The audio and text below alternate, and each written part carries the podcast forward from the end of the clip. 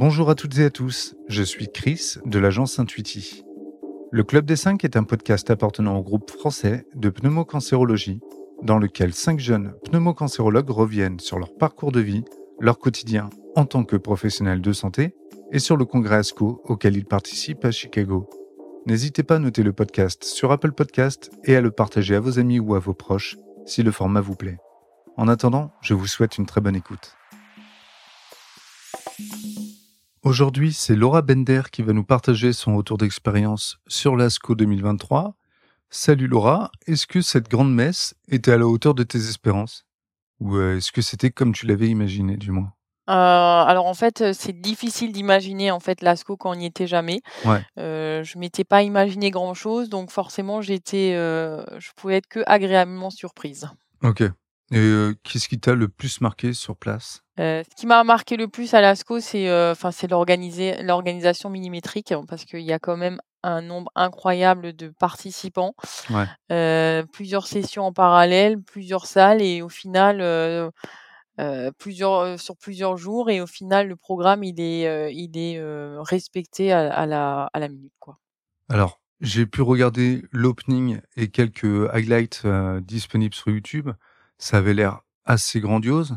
Quand tu es arrivé, c'était quoi ton état d'esprit? Tu étais excité, impressionné? Non, j'étais j'étais assez excitée, c'est assez impressionnant en fait. Heu, alors je sais pas trop par quelle porte je suis arrivée parce que je suis pas arrivée par la porte principale parce que j'ai eu du mal à à trouver l'entrée. J'étais toute seule parce que je suis venue à pied et en fait, quand je suis arrivée sur la passerelle et que et que tu vois la la vraiment la porte d'entrée avec tous les les les les voitures qui défilent pour déposer les différents médecins et puis le gros panneau ASCO, c'est assez particulier, ouais. Ouais.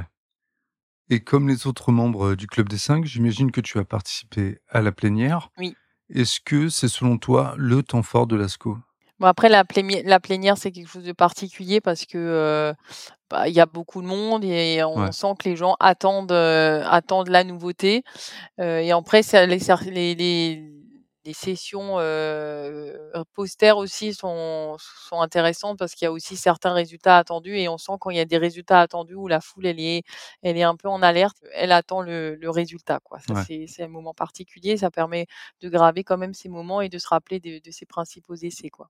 Et concernant ta spécialité, tu as pu faire le plein d'actualités intéressantes? Alors moi, j'ai participé, j'en ai profité pour, écouter les sessions poumons, mais aussi, les sessions séno, parce que je fais aussi, je travaille aussi, dans le cancer du sein Ouais. et et du coup, ouais, j'ai je me suis en en tout cas, le mon programme a permis de participer aux principaux essais, aux principaux résultats attendus, que ce soit au niveau du poumon ou du sein, donc donc je suis bien contente. Et tu aurais des exemples de résultats concrets à nous présenter? Alors dans bon, dans le poumon, ils ont eu, en dans le poumon, on a eu droit à une, à une session plénière, mais de résultats qu'on connaissait déjà en partie avec, heu, une, une actualisation en termes de survie. Ok. Dans la séno, il y avait des choses un peu plus intéressantes en termes de probablement modification un peu des guidelines, donc heu, c'est intéressant. Ou ou des choses, heu, très pratico-pratiques aussi, heu heu, intéressantes et surtout à utiliser en en pratique courante, quoi. Ok. L'ASCO, c'est de nombreux spécialistes en oncologie qui étaient présents euh, sur place. Parmi eux, est-ce qu'il y en a euh, quelques-uns que tu suis activement via ta veille et tes lectures? Et euh, si oui, est-ce que tu as pu échanger avec eux?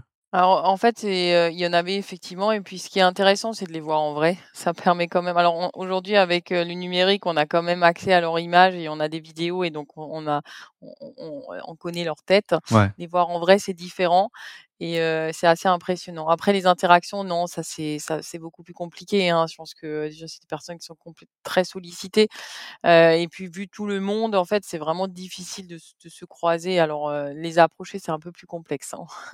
Ouais, j'imagine. Question rapide, tu conseillerais l'ASCO à tes confrères et à tes consoeurs?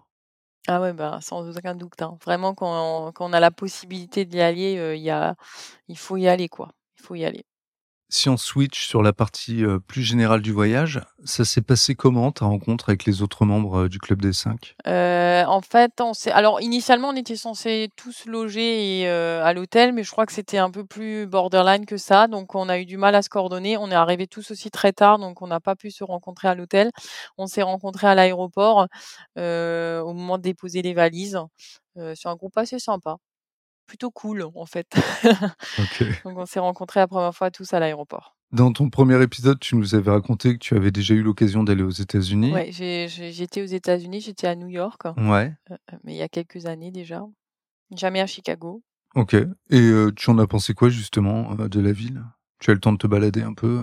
Ah non, on a pu, heu, on a pu en profiter un petit peu, hein. Ouais. Alors le jet lag, ça aide, hein, parce que moi j'ai pas réussi à me caler du tout. Donc heu, j'ai fait la journée, heu, ordinaire, heu, jusqu'à 22:00-23:00, 00:00 en fonction des journées, voire même un peu plus tard parfois. Mais par contre, le matin, ou je ne sais pas, milieu de la nuit, 2:00-3:00, j'étais réveillée. Parce que ça correspondait à 8:00 en France et Ouais. du coup, voilà. Donc j'ai eu une longue journée, donc j'ai eu le temps de de me balader très tôt et d'avoir le temps de profiter un peu de la ville et j'étais vraiment agréablement surprise. Vraiment, c'est une belle ville, il y a beaucoup d'espace, il y a beaucoup d'espaces verts aussi. Il y a beaucoup de choses, enfin moi j'ai tout fait à pied, alors bien sûr, faut marcher, mais en tout cas, c'est faisable à pied. Il y a y a vraiment pas mal de choses à voir, c'est joli. Vraiment, c'est une petite ville agréable à vivre au quotidien, je. OK et il y a d'autres aspects qui t'ont inspiré?